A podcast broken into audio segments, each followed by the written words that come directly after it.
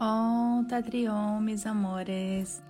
Es así, mi amor, cuando se habla de amor romántico realmente, ¿tá? No es que es impuesto por la sociedad, un partido, una persona que quiere casarse con el príncipe encantado y proyecta eso a una persona y después se desilusiona, o el hombre que quiere casar con la mamá de sus hijos o la supuesta madre ideal para sus hijos y después eso se desmorona. Es como que cuando uno puede alejarse de esas proyecciones que la sociedad te, te impregna, por ejemplo, es como queda solamente el macho y la hembra. Y el amor, ¿está bien? Del macho y la hembra empieza por una atracción química que se da naturalmente.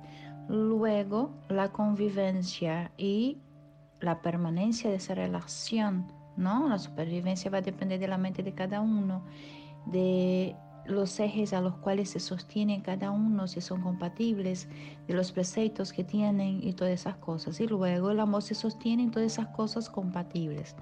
Eso de que uno ama a un ser conflictivo, eso es algo creado por la mente, impuesto por la mente, por amar a su propia proyección. No tiene nada que ver con el amor realmente. ¿Tá? El amor, el amor que ama sin tratar de poseer.